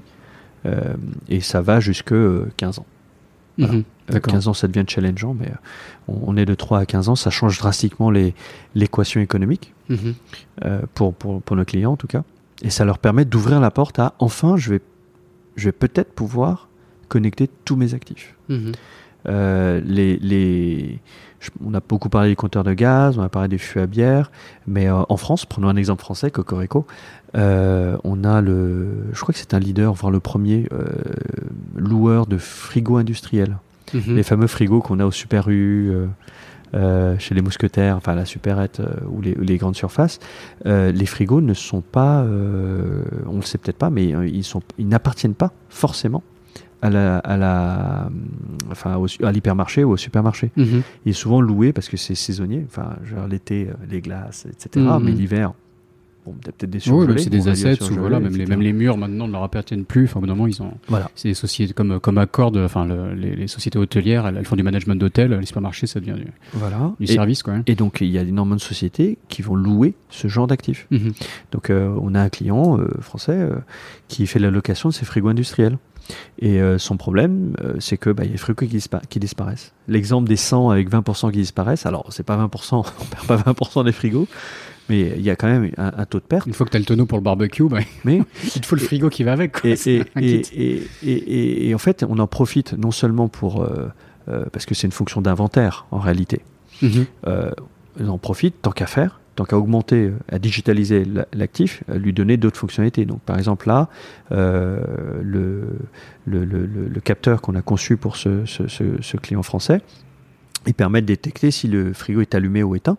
Il permet de détecter, de mesurer la température à l'intérieur du frigo. Mhm. Donc en fait, ça lui permet de non seulement de ne plus être juste un, un, loueur de frigo, mais c'est un loueur de frigo intelligent. Mhm. Donc euh, un frigo qui va être en mesure de notifier euh, chaque boutique euh, attention, euh, votre frigo n'est plus sous tension. Hmm. Ce qui est un drame. Parce, si, euh, pendant une, nuit, s'il y a 5 heures, ou voilà, c'était ah bah, sous tension, l'information peut être remontée au supermarché pour qu'ils aient. Et là, et là, tu nous décris un futur où on a l'impression d'être au, balbutiement d'un futur où tout va être connecté. Quoi. Où ça, là, vous êtes encore avec vos soudures sur les fûts à bière, il y a un côté un peu manuel. Enfin voilà, on, installe sur de l'existant des capteurs, mais dans d'ici 10 ans ou 20 ans, je sais pas, ça sera naturel. Quoi. Tout sera connecté, l'information remontera, enfin, on ne pensera même plus à ces choses-là, ça sera une évidence. Quoi. Exactement c'est ce qu'on ce qu'on cherche à. C'est la vision de, de, ce qu'on cherche à créer. Mhm. Euh, certains, certains gros industriels euh, commencent à venir nous voir pour effectivement une intégration dans l'équipement mhm. au, départ. Euh, en l'état actuel, c'est beaucoup ce que nous on appelle de l'augmentation. Donc on augmente les capacités de l'actif en le rendant connecté en fait. Euh, les voitures, c'est déjà connecté par exemple euh, bah, Il y a l'information qui, qui remonte au constructeur sur... Les, euh, Tesla sont connectés en permanence. Les... Tesla, c'est vrai qu'ils font même des updates software, mais donc ça devient vrai pour le... Et ben, je, je crois les, les voitures haut de gamme aussi, elles ont une SIM obligatoire, ne serait-ce que pour les appels de détresse, des choses comme ça. Donc on monte plus que de la télémétrie. Alors c'est pas trop notre sujet parce que encore une fois, c'est un élément qui est entretenu par l'être humain on met du carburant, il y a des hmm. batteries. et là, et là euh, sur les voitures, ils ont une connectivité qui doit être supérieure, quoi. Parce qu'on parle d'update software, c'est un. Maintenant, une voiture, ça coûte relativement cher. Donc, non, euh, c'est pas le même. Donc, retrouve. Là, là, moi, je donnais un ordre de grandeur en centimes hmm. et pas et pas en pas, pas de l'ordre de grandeur en, dizaines de milliers d'euros, euh, voire centaines de milliers d'euros sur, hmm. sur, le véhicule. Mais effectivement, c'est le même mouvement. C'est le même mouvement de dire finalement mon actif, il, a le droit d'être un peu plus smart, un peu plus intelligent que ce qu'il était traditionnellement. Et donc c'est pour ça que j'avais fait une longue introduction sur la transformation digitale, parce que c'est de ça dont on parle. Euh, c'est la combinaison de la responsabilité euh, écologique euh, ou autre, mais la responsabilité dans la consommation des, des, des matériaux, mm-hmm. dans leur gestion une fois qu'elles sont dans la nature, de ne pas les perdre, euh, et, et, et, aussi sur changement de mode de consommation et de vie, parce que finalement, une fois que ces assets ces actifs ont la possibilité de nous, nous en dire un peu plus sur leur état, eh bien, quelque part, on commence à changer la société, à changer les comportements. Euh, par exemple, à Singapour, on, discute avec le PUB, qui est l'organisme de, gestion de l'eau, de mhm. l'eau publique, euh, l'eau courante. Et en fait, euh, le, le, programme de digitalisation n'est pas juste la relevée automatique de compteurs, ça c'est juste un moyen. Qu'est-ce qu'on faire avec ces informations? Eh bien, mettre à disposition des euh, citoyens à Singapour de, de ces, informations de consommation pour les aider à optimiser leur propre consommation. Mhm. Prendre la douche au bon moment, euh, détecter des fuites en avance, etc. Donc, in fine, l'utilisation de cette donnée va ouvrir énormément d'autres possibilités maintenant que l'on sait ce qui se passe. Ouais, tu peux avoir une, une, application qui te, qui te dit que voilà, tu vas prendre la douche à telle heure parce que le réseau est surchargé ou je ne sais quoi. Voilà, ou il nous semblerait que euh, votre douche est un peu longue par rapport à votre secteur. c'est, ça, devient un peu, ça, devient un peu, ça devient un peu chiant, ça. Mais c'est bon, à Singapour, quoi que c'est sûrement acceptable, tu vas me dire. Mais... Voilà, parce qu'en fait, il y, y, a des vraies problématiques de, gestion d'eau. Euh, nous, en Europe, ça nous fait un peu sourire. On, on, on, euh, parlait de la pénurie d'eau qu'on a à Taïwan aussi avec ton, ton collègue CC euh, Pascal Vio sur, un, sur un, un, autre épisode euh, qui, que je, je, pense que je viens de diffuser, si je me projette dans le futur, sur les semi-conducteurs. J'ai trouvé passionnant Pascal. Et grosse pénurie d'eau à Taïwan et un, lien direct avec les semi-conducteurs. Exactement. Donc le, le c'est pour ça que quelque part tu parlais aussi de la, la localisation du, du, du, cas par cas. Et, et c'est l'approche qu'on a. Nous, nous on ne croit pas dans l'objet qui, qui, qui, sait tout faire, qui est compatible partout, etc. Parce qu'un un objet qui sait faire ça, finalement, il va être très cher. Mhm. Donc, euh, nous, nous, nous, on se spécialise dans la conception de produits sur mesure, euh, basse consommation, certes, mais sur mesure, toujours. Donc, mhm. un client, un type d'équipement et euh, un objet qui va coller parfaitement à, à, ce dont il a besoin d'un point de vue comportement, etc. Mhm. ça a notamment un impact, par exemple, sur les batteries qui sont, qui sont en lithium, souvent. Donc pas super écolo. Donc autant optimiser au maximum la quantité de lithium qu'on va mettre dans ces, dans ces, dans ces capteurs. Mhm. Et donc quand on travaille avec nos clients pour comprendre comment ils utilisent les actifs, etc., eh bien, le, comportement, ce que va capter l'objet, est optimisé à un point où en fait on arrive à avoir juste ce qu'il faut en termes de quantité de lithium euh, dans, dans, ces, dans ces équipements-là.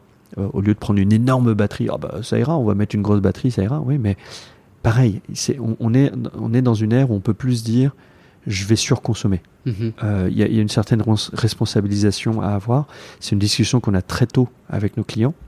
Et, et un peu en avant-première, on n'a pas encore publié de choses là-dessus, mais ça va être un, un, ça va être des données qu'on va publier euh, pour nos clients et puis même pour nous-mêmes sur euh, l'impact sur le bilan énergétique euh, de, ces, de, ces, de ces mouvements de digitalisation. Mhm. Aujourd'hui, on parle beaucoup de digital. Il y a, récemment, il y a des débats là, comme quoi le, numérique consomme, serait responsable de plus de 3% des émissions. Mhm. et du coup, utilisons le numérique intelligemment. et ça, ça commence à, à, apparaître comme notion. Donc, je pense qu'on ne peut plus fermer les yeux face à ce genre de à, mhm. ce, à, cette situation euh, du bilan énergétique, euh, non seulement sur la fabrication, mais aussi sur l'exploitation après au quotidien. Euh, donc ce qu'on appelle l'énergie efficiency et l'énergie intensity. Mhm, d'accord. je, vais, je vais revenir. On, est passé rapidement sur le côté comment lancer ce, ce projet entrepreneurial. Donc tu, tu l'as lancé donc avec ton collègue Henri de Singapour. Euh, toi, l'Asie, en fait, donc tu es, d'origine chinoise, mais à part ça, ton parcours était vraiment franco-français, donc euh, tu avais quand même cette envie de, de venir euh, en Asie. Et, et après, on est passé rapidement, mais bon, de monter une entreprise ici et, de, et juste un, parc d'une centaine d'antennes, j'imagine que c'est des, des, des, investissements conséquents. Enfin, donc redécris-nous un peu peut-être les, les, débuts et comment tu en es arrivé à un projet d'envergure. quoi. Donc, le, on a commencé effectivement, c'était un projet très conséquent. Mhm. Euh, dès le début, en fait, dès le jour 1, ça, c'était quand même. Dès le début, ouais. On avait même imaginé euh, installer Sigfox dans toute l'Asie. Mhm. Euh, et là, ça aurait été encore plus conséquent. maintenant, on, on, a, bien fait, on s'est rabattu sur Singapour et Taïwan. Singapour parce que c'est une vitrine recentré, pas rabattu. on s'est recentré, voilà, ils ont recentré. Euh, donc euh, Singapour c'est une excellente vitrine technologique en Smart Nation, etc. Et Taïwan en, en termes de cœur de conception et tout ça. Euh, mais dans l'expérience, effectivement, moi je suis né à Paris et, et quelque part je, je n'hérite que du que du que de l'ADN en fait asiatique. Mais mes parents, notamment ma mère, m'a poussé à, apprendre le chinois pendant plus de 15 ans. Je l'ai longtemps, euh, utilisons le terme, euh, je l'en ai longtemps voulu pour ça. Mhm. Et euh, en disant, mais à quoi ça sert d'apprendre le chinois en plus traditionnel? Tu es troisième génération, c'est ça Moi, je suis troisième génération. et, par contre, le chinois que j'apprenais, c'est en plus le chinois traditionnel. Mhm. Donc, même pas le chinois qu'on utilise en Chine, qui est celui simplifié de l'époque Mao. Mhm. et, et parce que ma professeure était taïwanaise.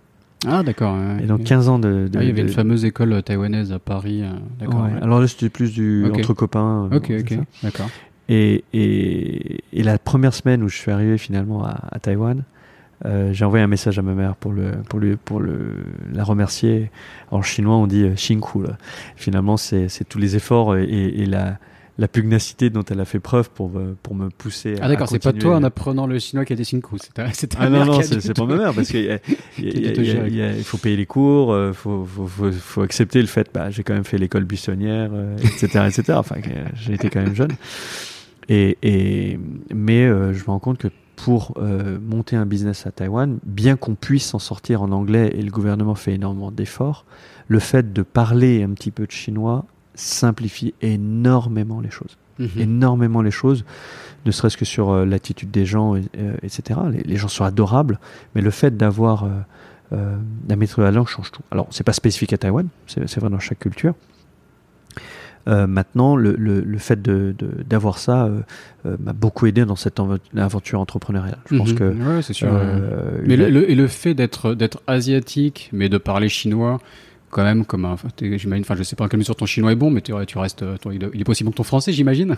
Est-ce que parfois ils sont là ils se disent non mais il est il, est chinois il devrait parler chinois quelque part tu vois ce que je veux dire ouais c'est ça. et eh ben tu, tu, tu connais bien le, le, le, sujet. Effectivement pareil euh, ça aussi son son, son son côté, son désavantage, qui est qu'effectivement, ayant un faciès asiatique, mhm.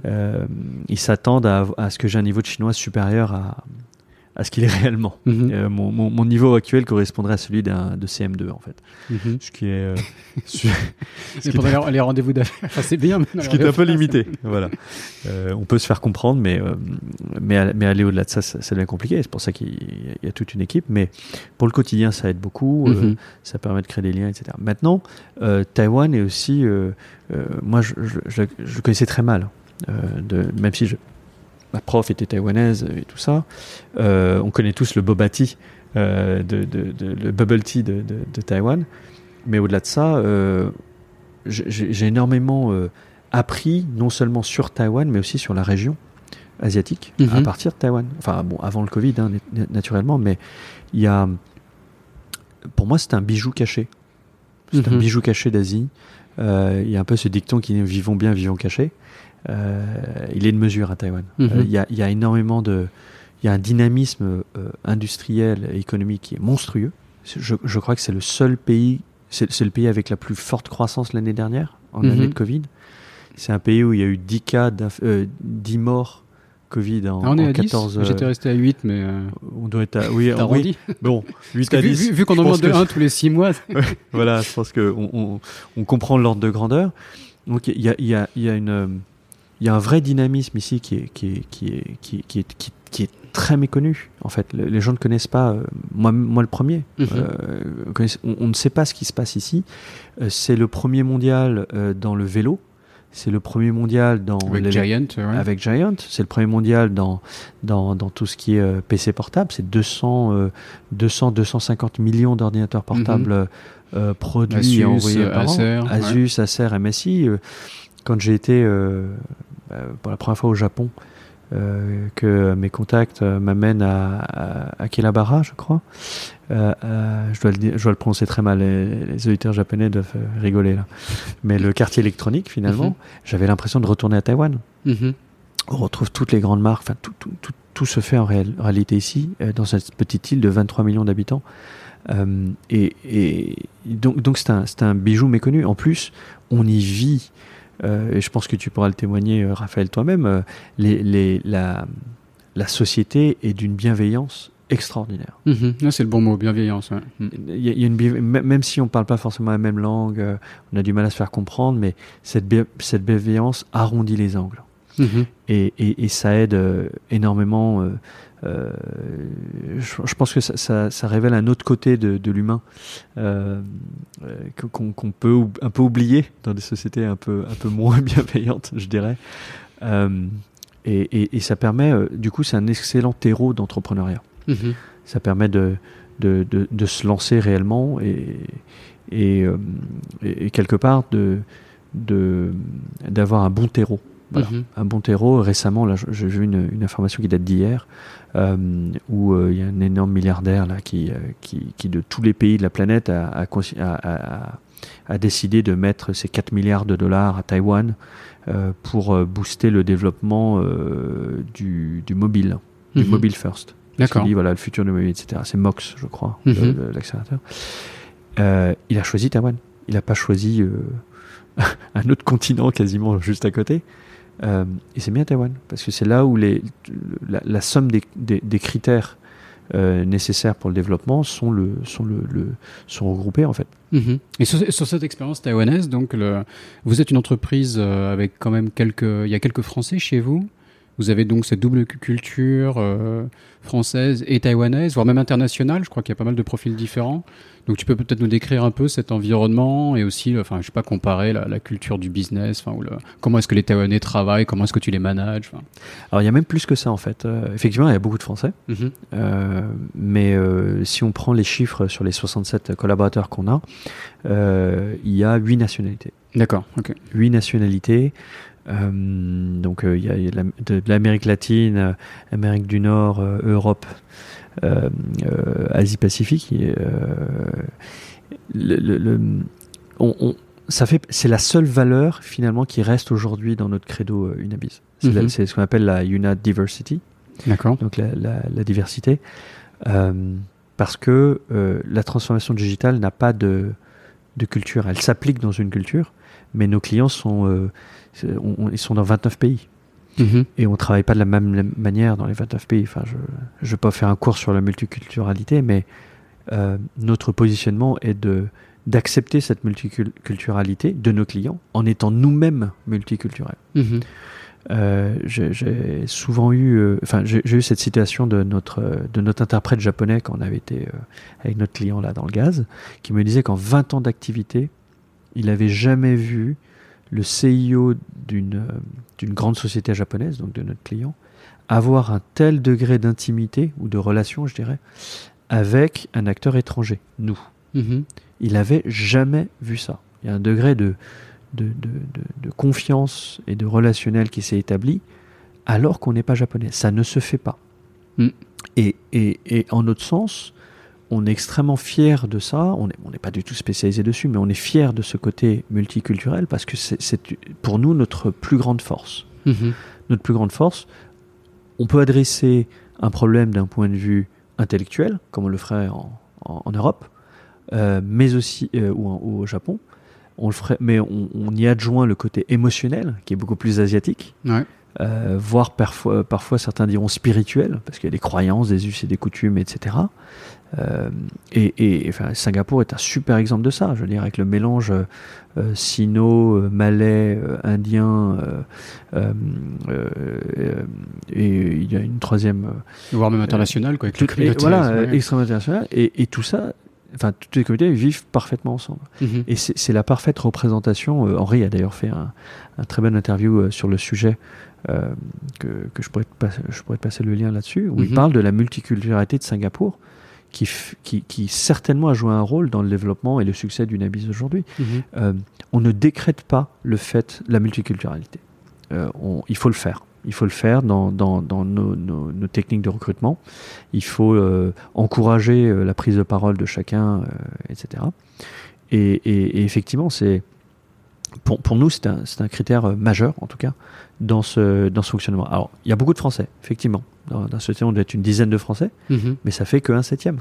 D'accord. Ça fait Alors, effectivement, on est un peu loin des 99% de Taïwanais dans une société traditionnelle taïwanaise. Avec une culture taïwanaise qui est quand même, enfin, une culture d'entreprise assez, assez particulière. Enfin, ils aiment bien les process, etc. Les Français, on est un peu plus euh, un créatif. voilà, c'est une manière créatif.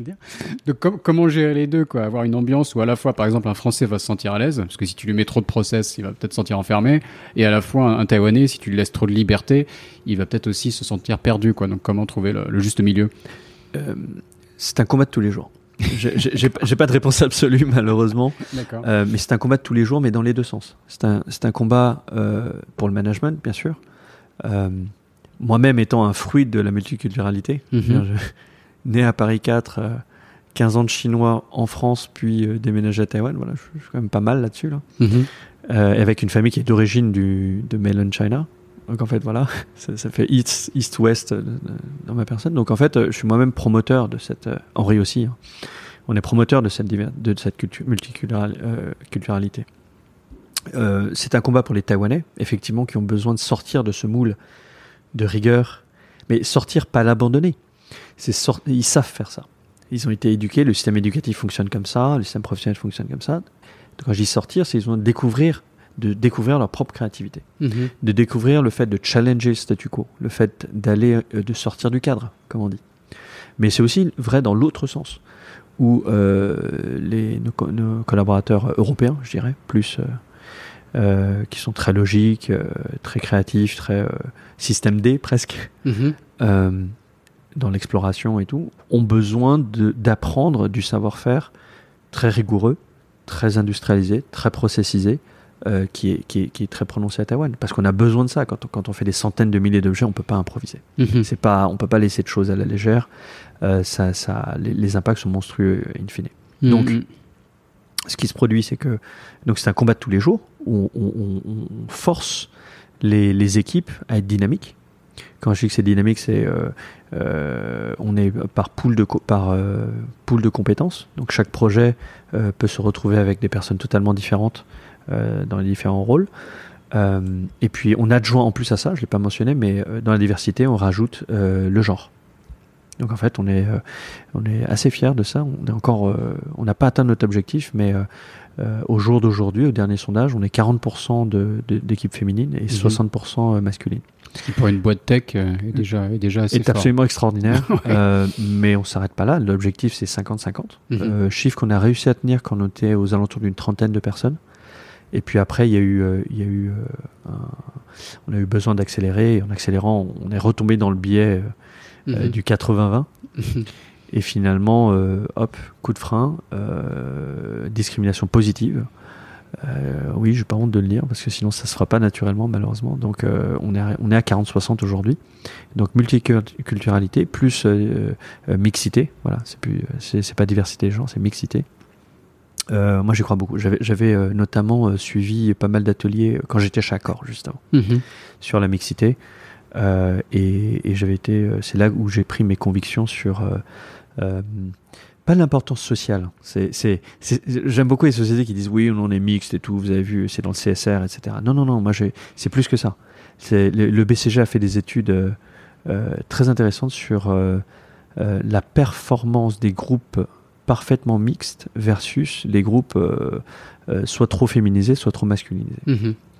Et, les, différences sont flagrantes. La créativité des groupes mixtes mais est, sans commune mesure supérieure à celle des, groupes Donc, donc il ne s'agit pas de dire est-ce que c'est plutôt euh, faut, plutôt être féminin ou plutôt être masculin. Le biais, il est d'avoir de, ne pas avoir 50-50 en fait. Mhm. Donc notre, notre objectif c'est 50-50.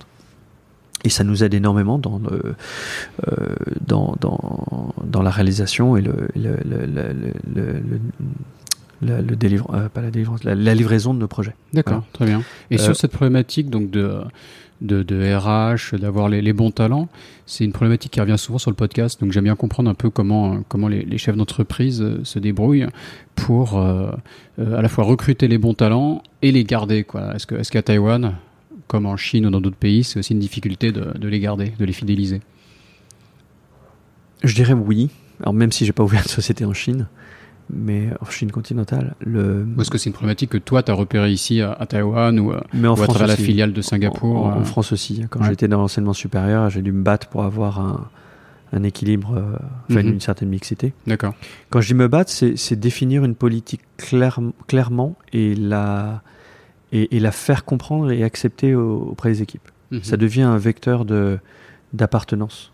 C'est-à-dire que tiens, on a besoin d'un chef de projet. Ah bah la prochaine personne, la, prochaine personne qu'on va recruter dans les critères va être plutôt masculine ou féminine. Mhm. c'est ce que j'appelle la discrimination positive. On va dire oui, mais attendez, il euh, faut être sur les compétences. Mais bien sûr, dans les compétences, il y a des critères, des critères d'outils bureautiques, euh, de langue, de machin, etc. Pourquoi on ne pointerait pas le sexe? Mmh. Ah, j'en ai, oui, mais non, c'est inacceptable, etc. Bah, euh, excusez-moi, euh, si, si c'est un critère de performance pour ma société que j'arrive à le démontrer, euh, c'est. Si d'un point de vue macro, je veux dire, c'est un critère de performance, tu peux dire que sur décision Et c'est pas moi qui le dis. Il faut que ça soit pris en compte. Et surtout, c'est pas moi qui le dis, c'est le BCG. donc, non, voilà. donc effectivement, là-dessus, je, je, il, faut le, faut, faut, le mettre en œuvre. Alors, euh, j'ai pas de recette magique. On n'est pas à 50-50 aujourd'hui. Mhm. On est à 40-60 et, je vois tout de suite hein, les, certaines, certains auditeurs qui vont dire euh, oui, mais c'est peut-être 40 dans le marketing et la com. Non, c'est les 40-60 sont euh, dans quasi tous les, tous les départements, incluant les métiers techniques. Donc, ingénieur de test, ingénieur firmware, responsable de brevet et propriété intellectuelle c'est dans tous les corps. C'est mhm. pas juste euh, euh, des postes annexes ou quoi que ce soit. Euh, là où notre prochain objectif, c'est d'avoir aussi ce 40-60 au niveau des exécutifs de, la société. on a longtemps fait, bah, Henri et moi-même, malheureusement, malheureusement, je sais pas, mais on est tous les deux plutôt masculins. Euh, plutôt. c'est difficile dans le temps on est. Euh, on est plutôt masculin. de féminité. Et du coup, on part avec 100% masculin. Donc mhm. et puis les postes exécutifs sont pas aussi nombreux. On n'est pas un grand groupe encore. Ah ouais, bien sûr, bien sûr. Mais euh, ça y est, on vient de recruter notre première C-level féminine mhm. et ça a été une discrimination positive. On a vu tous les candidats et à compétences égales, ça a pris du temps. Mhm. Mais à compétences égales, c'est finalement on a, on a, choisi la candidate féminine parce que euh, elle, a apporté euh, euh, la, case mixité. Mais encore une fois, c'est pas pour du CSR. Je, je, suis totalement contre cette, cette approche de dire je fais de la mixité pour du CSR. Non, c'est pas pas pour du faciès. On, mhm. fait ça pour, euh, pour la performance euh, intrinsèque de, de la mhm. société. D'accord. Et d'un point de vue business, donc, euh, vous, vous auriez pu vous positionner, ou peut-être que vous l'êtes, hein, en tant que fournisseur de services pour des entreprises occidentales qui ont, qui ont besoin de, de tout service qu'on vient de décrire. mais, mais les, au final, les, les cas dont tu m'as parlé, donc ce client australien, ce client japonais, des clients à Taïwan, c'est plus un, vous êtes plus sur un scope APAC. donc est-ce que, enfin, est-ce que c'est une volonté vraiment de travailler ici en local? Enfin, commercialement, comment ça s'est passé? Est votre stratégie quoi C'est un très bon point. Je partage tout à fait euh, ta, ta, ton observation, euh, mais c'était pas une, une, orientation stratégique. Mm-hmm. Euh, on a longtemps, longtemps euh, essayé de pousser en Europe, notamment NG est investisseur chez nous, donc, donc on, on, a essayé pas mal de choses, mais on se rend compte qu'il y a un dynamisme économique qui est quand même différent. Mm-hmm. C'est-à-dire que euh, malgré le multiculturalisme, etc. Euh, je citais l'exemple de Bouygues euh, tout à l'heure. Effectivement, c'est toi qui faisais la remarque. Là, il y a 20 000, l'autre c'est 800 000. Il y a quand même tout un monde entre les deux. On, essaie d'éviter de, classer en fait sur, la, sur le volume. Il ne s'agit pas de savoir le plus grand volume est mieux. le, sujet est, plutôt de savoir comment est-ce qu'on travaille sur les différentes régions. Mm-hmm. Et il semblerait que euh, que, les, clients qu'on a pu identifier en Australie ou au Japon ont eu cette impétence, euh, cette, envie d'aller vite. Euh, vite et fort. Mhm. on n'a pas trouvé encore ce genre de, partenaire en Europe. Je dis pas encore. Mhm. là, actuellement, Henri est en France pour justement décoder cet écosystème et voir comment identifier les, meilleurs acteurs qui, qui, qui seraient cliente de notre offre en fait. Hmm. Donc euh, il y, a des choses qui arrivent, je peux pas, je peux pas tout, tout annoncer aujourd'hui, euh, mais, euh, mais, mais ça devrait venir. On n'a pas, c'est pas particulièrement le Japon, l'Australie ou Taïwan ou Singapour. c'est vraiment qu'on a, on a, on a pu identifier dans ces, dans ces pays-là plus rapidement. Des, des, des, clients en fait de cette offre là quoi. Mhm. voilà. D'accord. on perd pas espoir. L'Europe, euh, on est en recherche très très active. Peut-être un léger temps de retard, mais qui vous offre des, des perspectives euh, peut-être encore brillantes pour le, pour le futur. Peut-être que le début de l'aventure. Donc, euh, ah, c'est ce qu'on espère. c'est ce que j'espère. L'Europe doit se dépêcher, mais de votre point de vue, c'est peut-être une bonne chose qu'il y ait tout ce business qui arrive. Quoi. Tout à fait, tout à fait. on va, le, temps passe, on va, on frappe à la porte déjà, donc voilà, c'est peut-être un signal qu'il faut conclure.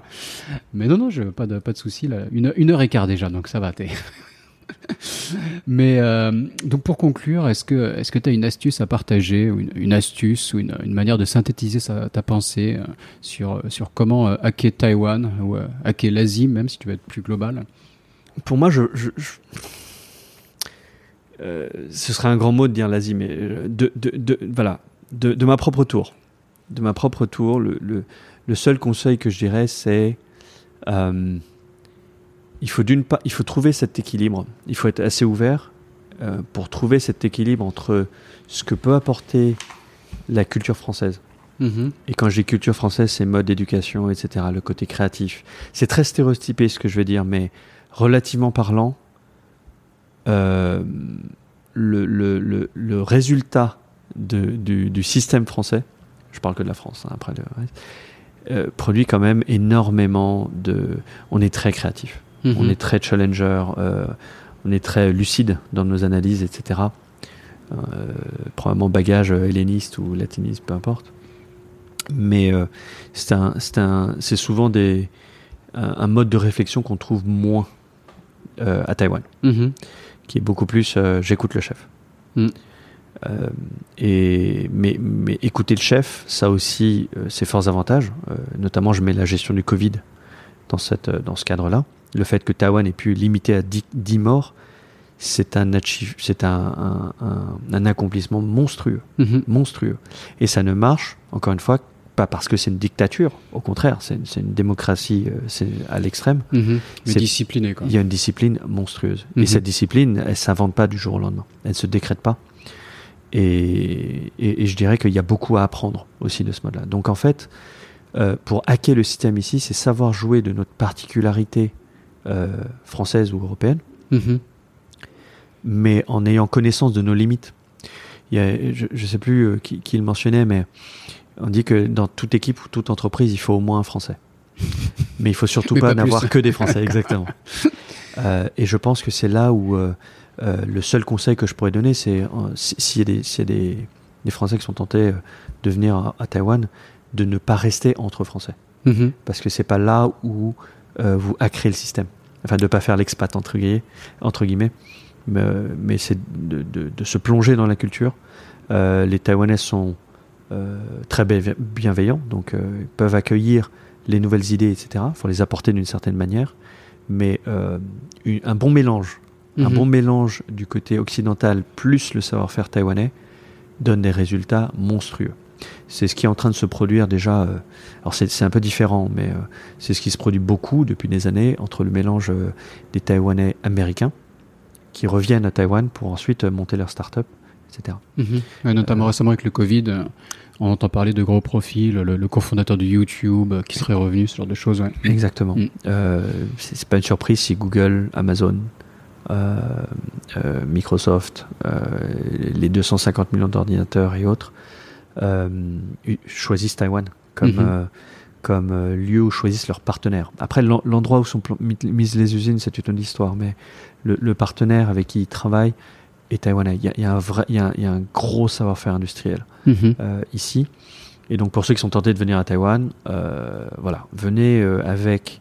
Enfin, vous serez les bienvenus mais venez avec avec avec cette, cette, envie de vous mixer en fait, euh, avec le savoir-faire euh, local, mais d'apporter aussi votre, euh, votre, votre, votre savoir-faire en termes de change, statu quo, de créativité, etc. Mhm. Voilà. Et comme tu disais, c'est Taïwan est un petit bijou caché, donc au-delà de l'aspect business, découvrir les Taïwanais, découvrir l'île, faire le tour de l'île, voyager un peu.